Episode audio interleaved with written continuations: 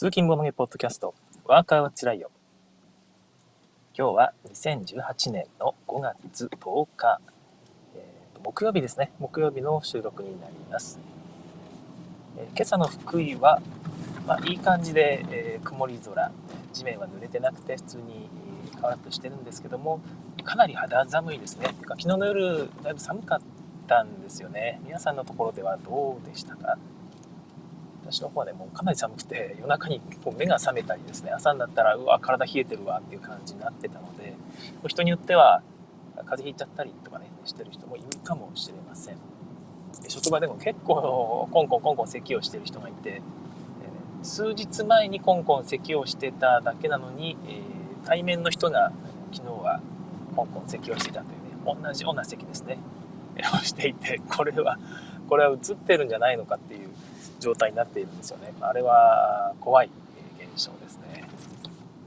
マスクすればいいのかもしれないんですが、まあね、仕事上マスクしてると会話がなかなか難しいところがあって、まあ、結局面倒くさいからマスクしないという状態になっちゃってもいるんですけどね。まあ普通に体調悪かったらなるべく休んだ方がいいですね。まあ、休めない理由もわかるんですけども。はい、今そんな感じで、えー、今朝方はそんな朝でございました。なんかね、タイムラインの方のご紹介をしていこうと思うんですが、昨日の夜、夜7時ぐらいかな？から、イマジンゲームズさんが電車クジラの通販ですね、残りの在庫をもうとりあえず当面、ね、イベントにも参加しないからだと思うんですが、通販で放出しますということで告知をされていたみたいですね。私気づかなかったんですけども、まあ、今朝見たら、まあ、とっくに売り切れ という状態で、多分あっという間だったんでしょうね。まあ、あれだけ人気作品ですから、在庫が速攻はすけるのもまあ仕方がないというところで、手に入らなかった方は、まあ、しばらく、おそらくゲームマーケット秋かな。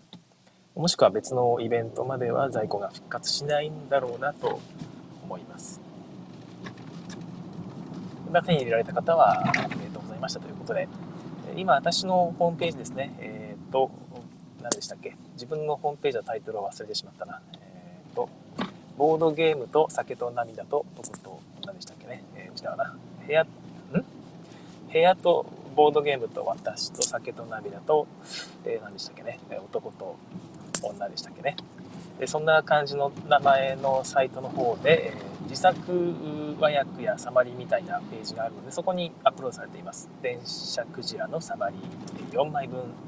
ですね。ちょっと厚めの紙に印刷していただいて、カットすると4枚分できて、箱にぴったり収まるサイズになるので、ぜひお試しください。電車クジラですね。いいゲームです。あと、えー、ひよさんがツイートされて紹介されていたんですが、えトマトマトというゲームが、なんか、面白いと。こういうゲーム発掘しましたよというツイートをされていましたね。えっ、ー、と、ひよさんが発掘されたんじゃないかもしれないですけども、か、プロの発掘士がでないとこれは見つけられないぐらいの、えーだいぶ、なんていうか、難しいゲームだと。難しいというか、箱が真っ白だった箱が真っ白というか、ほとんど飾り気のない箱にポツンとこう、売られていたらしくて、これをね、えー、好き好んでパッと買おう目なんか目をつけることができる人っていうのは相当すごい人だっていうようなニュアンスですね。はい、でゲーム内容なんですが、非常に面白い。えー、トマトマトというタイトルが示す通りですね、トマトが書かれたカードがありますと。それは絵が描いてあるんですね、トマトの絵が1個だけ。でそれ以外にですね、的ですね、えーと、弓矢とかの当てる先の的の絵が描いてあるやつがあります。他にもですね、扉ですね、と、扉の絵が描いてあって、これはとと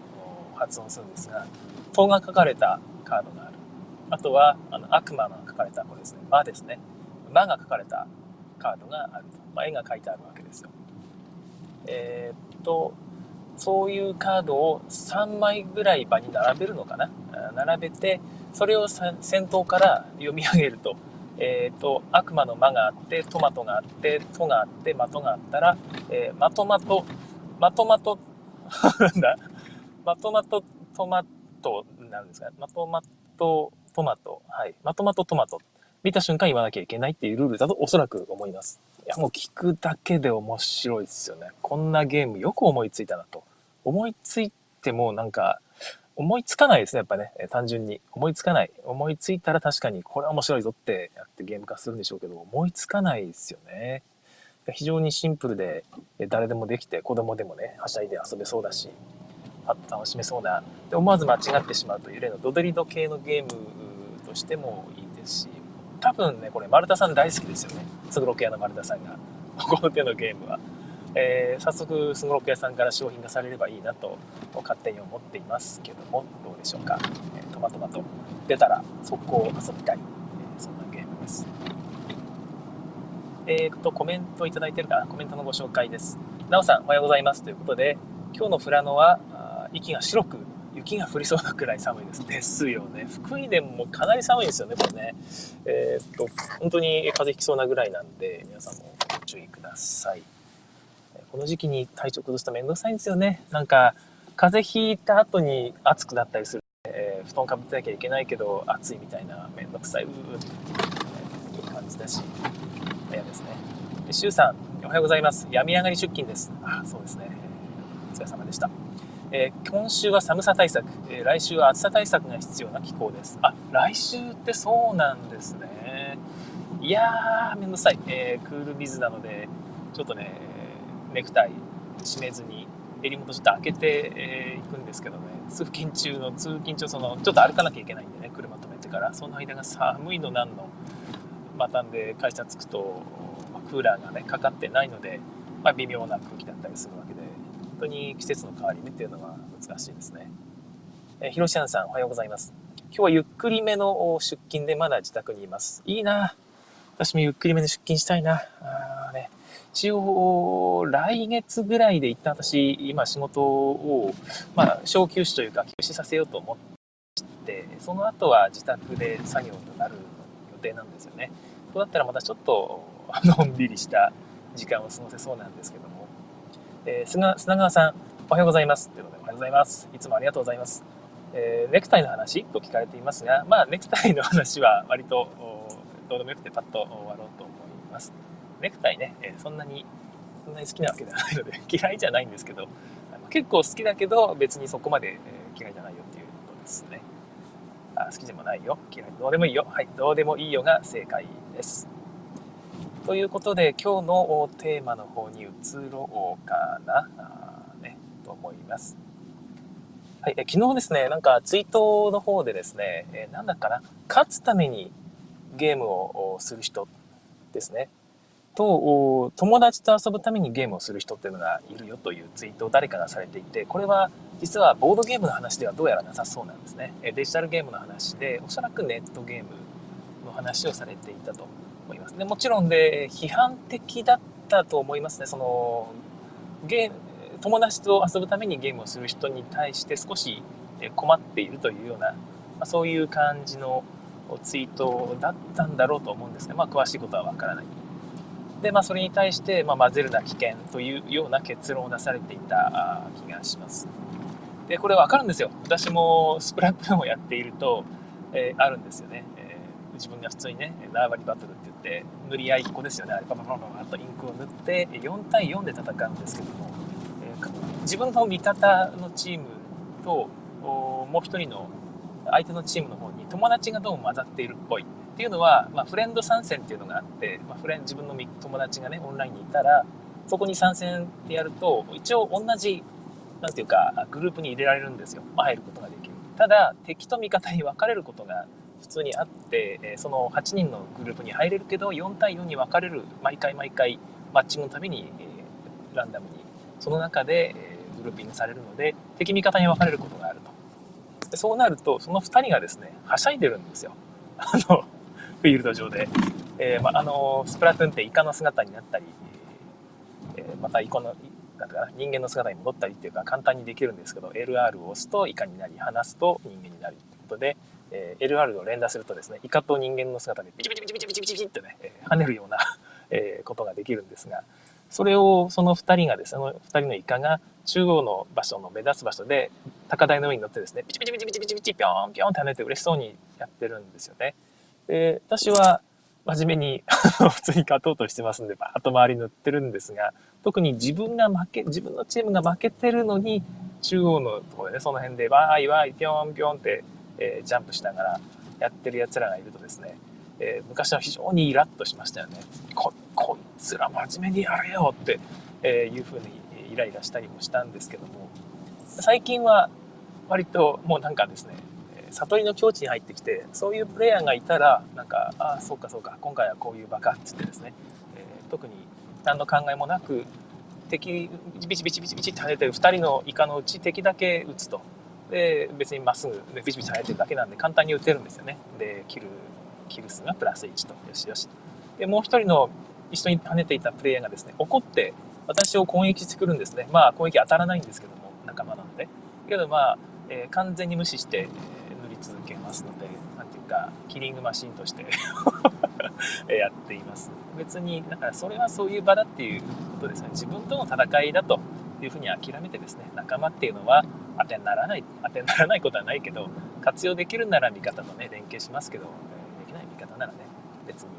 どうでもいいやという感じでやっていますので、別に心は、最近はイライラしなくなりました。さすがにね、何回も何回も同じ人とマッチングして、毎回それやられると、さすがにつまんないんで抜けますけども別に基本的には抜けることもせず同じ人とマッチングして同じようにビチビチしたらはいはいってって続けるしただ結構こっちがですねそのノリに乗らずに真面目に縫ってるとですねその人たちもいずれ塗り始めちゃんと塗り始めることがあってなんかそういう空気っていうのは伝播するのかなという気はしています。ていうかそのビチビチ野郎ですね。あの遊んでる野郎が味方に一人だけいるって状態も結構あったりするんですが、私それでも勝とうとするんですね。で、本気で、えー、まあなんつうか、乱、乱戦というか頑張って、えー、苦闘していくので、勝つことがあるんですよ。でそうするとその、ビチビチ跳ねていたイカがですね、どうも反省するみたいで、次からは真面目にやるというようなことが結構起こったりしてですね、ま、なんかそれはそれで楽しいですよね。はい、どうでもいい話ですけども、そんなことがあると。で、まあ、そういうのを体験した上で、えー、まあ、ボードゲームにこれを当てはめてみるとですね、えー、て言うのかな。あ、勝つためにやる人、そして友達と遊ぶためにやる人、確かに両方ボードゲーマーにもいると思いますけども、ちょっとその視点を変えてみると、またちょっと違うのかなと。で、まあ、このタイトルにももうね、ポッドキャストのタイトルにも挙げたんですが、一つは勝つためというよりは、ゲームをするためにゲームをする人というのが、ま、いると。で、まあ、友達と遊ぶためにというよりは、ゲームを使って遊ぶ人ですね。えー、目的が遊ぶの方にある。で、ゲーム、ボードゲームっていうのはあくまで手段でしかなくて、まあ、ボードゲームで遊べればいいねということでえ考えてる人と、ボードゲームボードゲームで遊びたいんだという人っていうのが、まあ、いるのかなという気がするんですよ。でこの2つが混ざってしまうといろいろと、まあ、不都合が起こったりするのかなという気がします。オープンゲーム会とかでもね、えー、いらっしゃるんですよね。そのゲームを遊びに来たというよりは楽しい時間を過ごしにやってきていてなんか何でもいいから楽しみたいなっていう感じの人ですね。別にそれ全然悪いことじゃなくて、でそういう人にそのゲームを楽しむようなタイプのゲーム、まあ、いわゆる重ゲーというやつですよね。重ゲーを出した時に、保管とされるんですね。なんで、ちょっとハードル高すぎない なんか楽しむためのハードルが、え準備が長すぎないっていう風な顔ですよ。まあ、顔だっていうとあれですけど、そのそういう空気ですよね。えー、なんかもうちょっと手軽に、あの、別に楽しみたいだけなんで、そんなあの複雑な手順求めてなくて、みたいな、え、いう感じの空気を感じる時があってですね。そういう時は、あ、じゃあ、あこれっていう感じで、あれですよね。ひっつきカメレオンとか出せば、大盛り上がり、これこれってね、これを求めてたのって感じになるわけですよ。で、まあ、ひつきカメレオンがちょっと特殊な例で、極端な例ですけども、もっとシンプルで、えー、ハードルが低いもの。それを楽しむと楽しむということに注力できて、えー、細かいルールをね運用するというまあ、ある種どうでもいいことですよね。本当にどうでもいいようなことに気を取られる必要がなくですね楽しむことができるという感じですね。でも、えー、ま、私もそうなんですけどボードゲームを楽しみたいと思っている人はですね、えー、ボードゲームの世界に入り込みたいんですねでボードゲームの世界っていうのはやっぱりルールがルールと、まあ、まあ、アートワークとかもそうですけども、やっぱルールが作り出すことが多いわけですよ。そのルールを、こう、なんかね、えー、読み込んでいる。それにある程度時間がかかるけども、その過程自体も楽しいと。楽しめる。ということですね。最終的に、だから極端な話をすると、まあ、これはこれでまた後でね、ちょっと違いを話したいんですが、極端な話をすると、対戦相手が CPU でも良い。非常に語弊がある言い方ですが、えー、ゲームが楽しみたいんであって、その、ね、あの、一緒に楽しみたいわけではないという極端な例です。僕はそうじゃないです。えー、僕はちゃんと人間同士でも楽しみたいと思っているので、CPU 戦はむしろちょっと嫌ですね。はい。という感じなんですが、まあ、そのゲームが楽しみたいというのが、まあ、極論するとあるんだろうなと。で、まあ、その2つの、まあ、もちろん両極端な例なので実際にはなんかこう虹というかグラデーションというかそんな感じで中間に位置してたりですねなんとなくこっちよりなんとなく右より左よりみたいな感じの人がほとんどだとは思うんですが、まあ、その辺の感覚がちょっとズレが大きい人ですねズレが大きい人たちが一緒に遊ぶとちょっとまずいことになるということなのかなという気がいたします。で、えー、この今の話をしていて私、まあ、昨日帰り道にですね明日この話しようかなと思いながら考えていたんですよね。でその中でちょっと思ったのはですねエン,、まあ、エンジョイ勢ガチ勢って言われるものもまたちょっと言葉の定義難しいんですがゲームを手段としている人ゲームをゲームそのものが目的とする人この 2, 人2つの中にもうんいや、えーとですね、ちょっと言い方変えようかな。ゲームを目的としている人、ゲームをすることが好きな人で、まあ、手段ではないよと、ゲームそのものが目的なんだよという人の方が私はまあやっぱりちょっとシンパシーを感じるんですよね。自分自身もそうですから。でただ、一緒に遊びたい、友達と遊びたいっていう気持ちも当然あって、そっちの方にも当然シンパシーをある程度感じるということなんですが、まあ、基本的にはボードゲーマーということで、ボードゲームを楽しむというのを目的とする方が、なんとなくえー、かっこいいしそういうふうにありたいと思っている自分があるわけなんですけどもこのこのなんかこのボードゲームを遊びたいという気持ちの中にそのボードゲームを手段とする気持ちが多少含まれてないかなっていうことにちょっと気がついたんですよね。で例えば、えー、ボードゲームで自分の計算能力の高さを証明したい、えー、うまくいく感覚を味わいたい。と思っていたらそれはボードゲームを遊ぶことが目的じゃなくてその計算能力を試したい、えー、誇示したい、えー、披露したい勝ちたいそういう気持ちのためにやってるんであってボードゲームが手段になってませんか？ということですよね。で、まあ、勝ちたいという気持ちもそもそもボードゲームが手段になってる気がするんですよ。勝つためにやってるんであってボードゲームじゃない。っていうことを考え始めると実はなんかあ俺はボードゲームが遊びたい友達と遊びたいんじゃないんだ真面目に勝つことを目指せみたいなことを言ってる人の中には実はやっぱりその友達と遊ぶためにボードゲームやってるんだという人と同じでボードゲームが手段になってるんじゃないのというパターンも、まあ、ゼロじゃないんじゃないかなという気がするんですよ。はい。えー、ちょっとここで、えー、一旦コメントがたくさんいただいてるんで、えー、見ますけども、吉田川さん、え赤木キャプテンかなということで、何でしたっけ？ちょっとの話だっけ？ちょっとわからないで飛ばしますね。で、周さん、えー、例えば体育会系テニスと合コン系テニスみたいなものですねということで、そうですね、えっ、ー、と、エンジョイ勢、ガチ勢って言われてる人もそうかもしれませんけど、そんな感じですよね。目的になってる人、そうじゃない人、合コンテニスなんかまさにそうですよね。テニスの細かいルールとか指摘し始めてね、いや、そんなことが目的じゃねえんだよ、今黙れよ、お前みたいなね、そういうことになる。と。え、で、あとは、はい、浅川さんそう。頭良いとこ見せたいみたいな。そんな感じですね、はい、ゲームを楽しその人はボードゲームを楽しみたいんじゃないんじゃないのかと。そういうところにもちょっと考えてみたいわけです。で周さん、えゲームが目的ゲームが手段勝ちが目的。えー、と私は元競技選手とプレイしていたので勝負がボードゲームです。うんうんうんうん。まあなんかその求めるものっていうのがまあいろいろあってで私はボードゲームを楽しみたいと言った時に何が結局最終的にその中で自分が求めるものなのかっていうのはまた少しずつ変わってくるとは思うんですけども。でこれを考えていた時にじゃあ境界線ですね、えー、分解点というかその分岐点か。その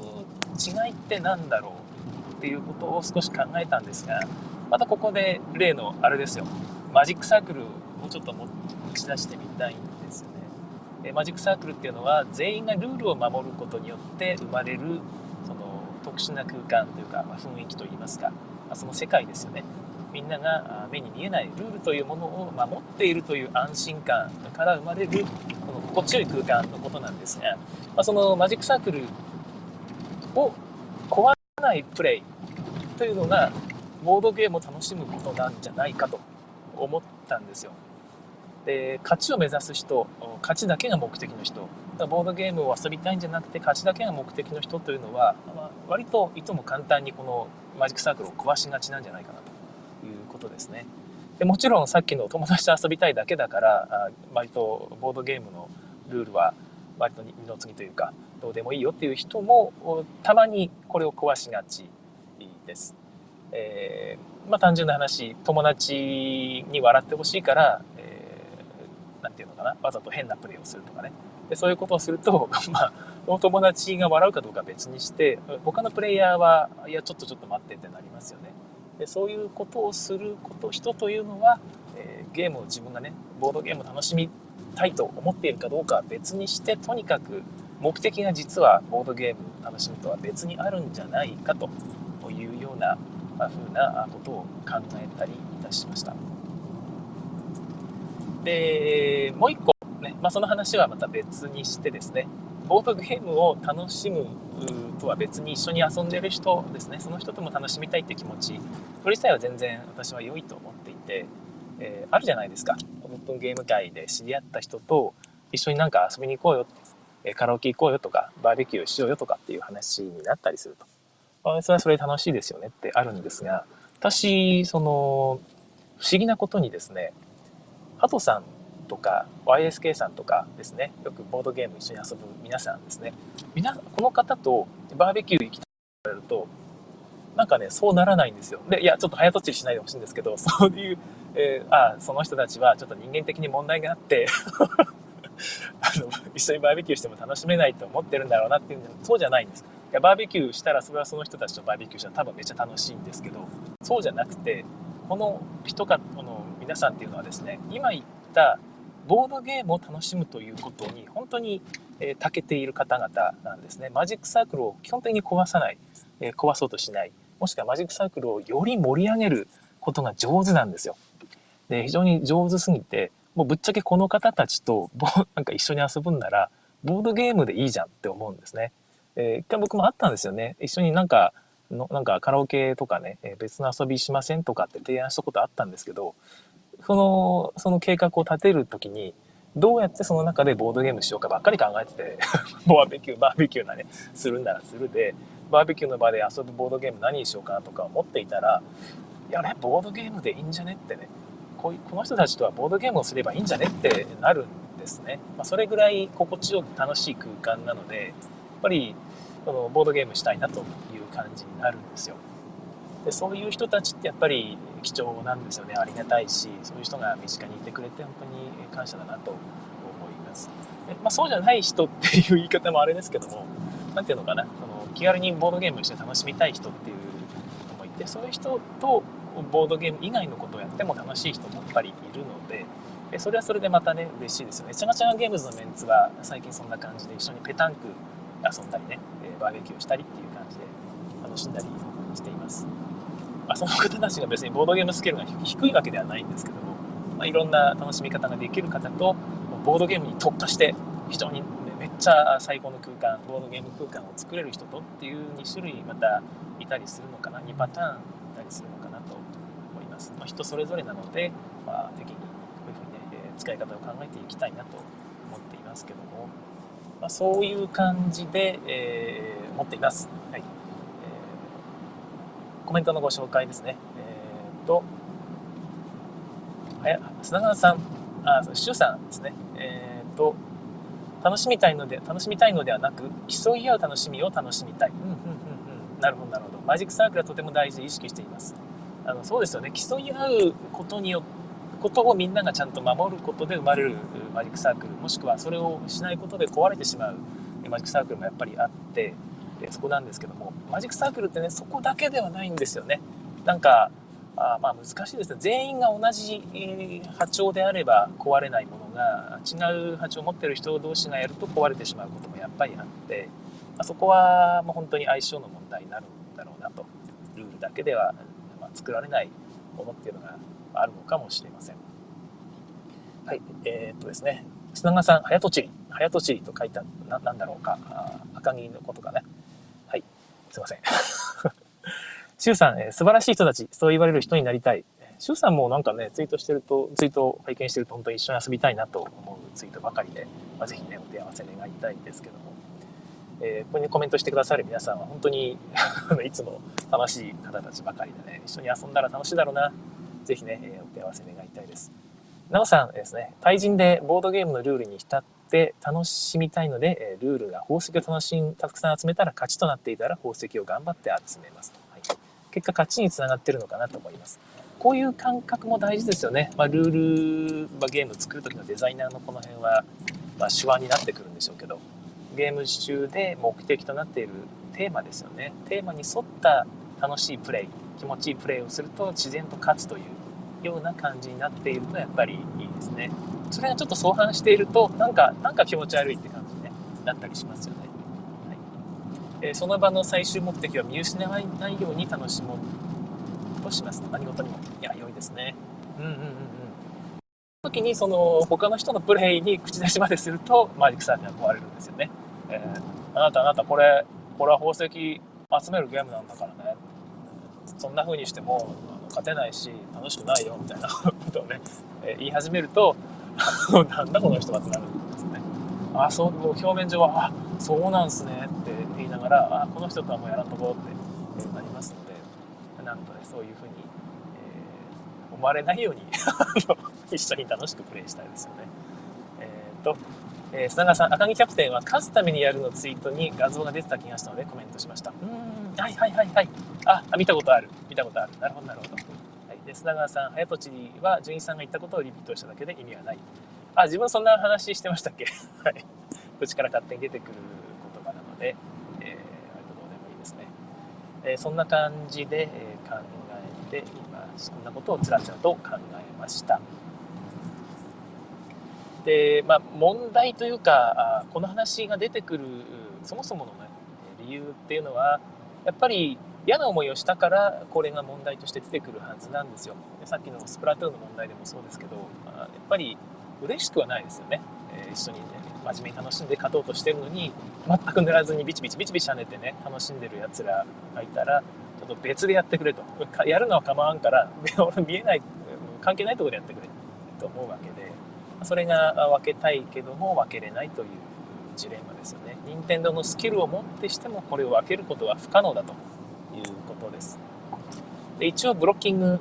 とかっていうね、え仕組みがあったりして一回そういう人に出会ったらその人はブロックするということが可能なので、まあ、それを使えということなんでしょうけどちょっと面倒くさいですよね。そんな感じで個人的には、まあ、一緒にやらないという選択肢しかないと私は思っています。だってね目的が違う人同士なんだから、えー、ダメですよね。でオープン会で出会ってしまったらどうするかということなんですけどもなんかまああうまいこと自分が切り替えることはできないのかな。まあ難しい。自分は割とハイブリッドな方なので、その人と楽しむっていうようなパターンならば、それはそれでそういうふうに遊ぶことができるんですよね。いや、これまた難しいな。ハイブリッドっていうのはちょっと違うのかな。さっきの話もそうですけども、本当にマジックサークルを盛り上げるのは上手な人っていうのがいて、そういう人は、やっぱりちゃんと人と遊ぶっていうこともちゃんと意識してる気がするんですよね。ルールだけを見ていないえ。ちゃんと対戦相手のことも見ていてその人をみんなが楽しみたいと思ってる方向で楽しむことができるでその上でルールもちゃんと守るというようなことができるような気がします、まあ、あとは笑顔ですよね、え仏頂面はやっぱりダメで あの下向いてずっとやってるような人といくら遊んでもねちょっと楽しめない人は私はちょっときついですね。それでも楽しいと思う人が4人集まったら、それはそれでちゃんとなるのかな分かりませんけども、こんな感じでうまく周りを見つつね、ルールも守りつつやりたいですね。まあ、そういう意味では、え、友達と遊ぶためにルールをねじ曲げるっていうプレーは私はあまり好きではないです。ぱりルールは基本的には守る。まあ、変えたいんであれば、一応全員の了解を取ってからやる。どうでしょうかと。で、まあ、一回変えてみて、やっぱり良くないねという感じになったら、そこに戻した方がいいし、えー、その辺は、あまあ、みんなでちゃんとね、話し合って決めたいし、と勝ちを目指すというのも大事だなと、基本的には思いますで、まあ、ここ難しくてね、勝ちは目指さなきゃいけないとはルールには書いてない、一応勝利を目指すというのはなんとなくね、ルールの前提になっている気はするんですよね。だから勝ちを目指さないっていうプレーはまた難しい。まあ、その辺はまた別の話にしないといけないんですけどね、目指せなくなってしまったらどうするのとかね、いろいろあるんで、あれなんですが、目くじら立てないように、そこは、あとにかく勝ちを目指さないようなプレーをしたからといって、その人を非難するとかね、それ、なんトップ叩かなきゃいけないじゃんとか、なんでそんなプレーするの？そんな意味ないじゃん。あなた負けるよ、それじゃん。みたいなね。そういうことを言い出すと、私もね、多分ね、そんな言い方はしてないんですけど、似たようなことを言ったことはあるんですよ。結構前とかに。でも最近はね、思っても、えー、ていうかな、面白おかしくちょっと、ちょっと言うだけ、あの、グして、そっか、ってそうするか、そっか、それか、みたいな。喉の奥歯にこう挟まったような、この声にもならない叫びみたいなのをったりしますけど、やっぱりそれそれでね、責めてもしょうがないっていうのは、だと思って、えー、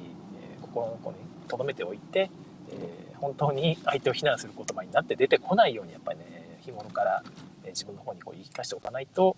そういう時に思わず口をついて出てしまうので、ちゃんとね、自分に言い聞かせておきたいなと思います。はい。えー、っと、はい、えー、お、なおさんのコメントですね。オープン会で会わない人と出会ったら最終目的をボードゲーム会を楽しむ人としてその場所にいます。いや、素晴らしいですね。その後に改めてボードゲーム楽しみますということで、まあ一旦顔を合わせてしまったんなら、そこで、えなんとかね、えー、その時間をやり過ごしてほしいですよね。えー、あのあんまり壊さないように。突然そこでね、仏頂面になって、なんだ俺、なんでこんなゲームに参加したんだ、みたいな。一回あったんですよ。と、僕微妙です。えーって、こう、その態度取るっていう。確かにあなたにはゲーム合わないゲームだったんでしょうけど、インスト聞いたら。だからといって、そんな、えー、その態度はちょっとなっていう。まあ別にそれは僕笑顔で、あ今日、今日はなんか不機嫌ですねってね、笑いをちょっと入れながらあ一緒にやりましたけど、最終的にはその方もなんとなくで、えー、機嫌直してくれたんですけどね。まあ、そんな感じで、えー、遊びたい、遊べればベストですよね。え砂川さん、トップ叩かないとという言葉ですね。耳が痛いと。で私もこれ自分で言いながら耳が痛いんですよね。で、別に僕これが必ずしも言っちゃいけない言葉ってわけじゃなくて、そういうのが、そういう言い合いがね、楽しい場っていうのもあるわけですよ。割とそういう前提ね、全員がそういうふうにやらなきゃいけないっていうのを理解して目指してる場で、友達同士なら、お前それ、トップ叩いてないじゃん、全然っていう軽口がね、え、あれマジで、あ、そっかそっかとかね、もしくは言われた方が、いやいやいや、そう見えるでしょう。ね。そう見えるでしょう。ね。いや、ごめん、忘れてた。みたいなね。そうだね。言われてみたらそうだね。みたいな。そんな感じの楽しみ方もできますから、別に人によるんでしょうけど、せめてオープンゲーム界で見知らぬ人とゲームしてる時にそんな言葉はね、言わない方が、まあいいですよね。そんな感じでうまく回していければいいなと思いますけど、まあ、こういう話してますけど、私があ地元で遊ぶメンツはほとんどがうまくゲームできる人なんですよ。本当に盛り上げ上手で、一緒に遊んで楽しい人ばっかりだと思うので、都会でなんかそうじゃない人、ね、ちょっとコミュ障なのかなっていうような人の話を聞くと、そんなにいるの？って ちょっと逆にびっくりしちゃうんですよね。ま先日ちょっと面白いツイートもありましたよね。この話に関係するんでご紹介しますけど、最近のゲームマーケットには、あの、あれですね、私有宅の方ですね、私有宅に来る人の皆さんのマナーがすごく行儀がいい人が多いと。楽しむ、わーっと楽しんでくれて、え、ルールを聞くときもニコニコしながら聞いてくれてね、え楽しもうとしてくれる素直ないい人が多いみたいなブログ記事ですね。で、これがちょっと前のゲームマーケットだと、なんかその、下向いてブツブツ言ってる人とか、あのルール全然聞いてない人とか、あのインスト中に文句つけてくる人とかそんな感じのちょっとその 何ていうのかな困った人が散見されていたというような趣旨のブログですよ。いや、これはまた物議を醸しそうな面白いブログだなと思って読ませていただいたんですが、まあ、その人からすると、ゲームマーケットっていうのは最近そういうふうに変わってきていると。それがさらに発展して、最近はその困ったボードゲーム界にいる困ったちゃんが、え運営側の方に回っているぐらい目立つようになったんじゃないの的な、えー、締めになっていてですね、い やいや、これは、これはすごいなと思って読んでいたんですけども、いや、面白いですよね。えー、まあ、ボードゲームっていうのは本当に、何て言うのかな、人と目を合わさなくても、ある種できてしまう。ルールさえ分かっていれば、その空間に参加することができるということなんですよね。ただ、それは僕、例えば多分、思い込みで、ちゃんと人間社会のルールも守らないと、本当の意味で楽しむことはできないというのはあると思いますので、まあ、なかなか難しいですよね。その、ルールさえ守ってれば、あとはどうでもいいっていう人同士でゲームをすることが可能ですが、そうじゃない人とは無理なんだっていうことは、ちょっと意識しておかないと難しいですね。まあ、ボードゲーム界もそうじゃない普通の一般の人が増えてくると、昔はね、その、ルール持ってりゃできるのがボードゲームのいいとこだろうみたいに思っていた人が、あれあれあれ、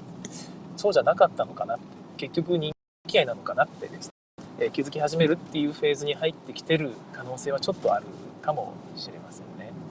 私もね、対外コミッションなので、そういう状況になってくるとね、だんだん辛いところがあるわけですけども、まあ、うまいことね、えー、折り合いをつけて生きていきましょうということで、はい、今日は締めとしたいと思います。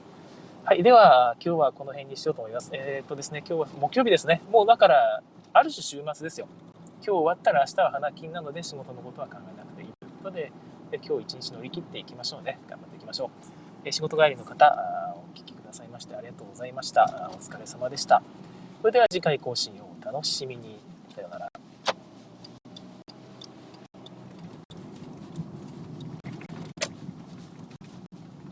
はい、ここからはおまけの時間となります。オンラインで聞いている方の遅れですね、配線遅延を吸収するためにここで適当な話をして、で、まあ、さっきのさよならのとこまでは聞いていただけるように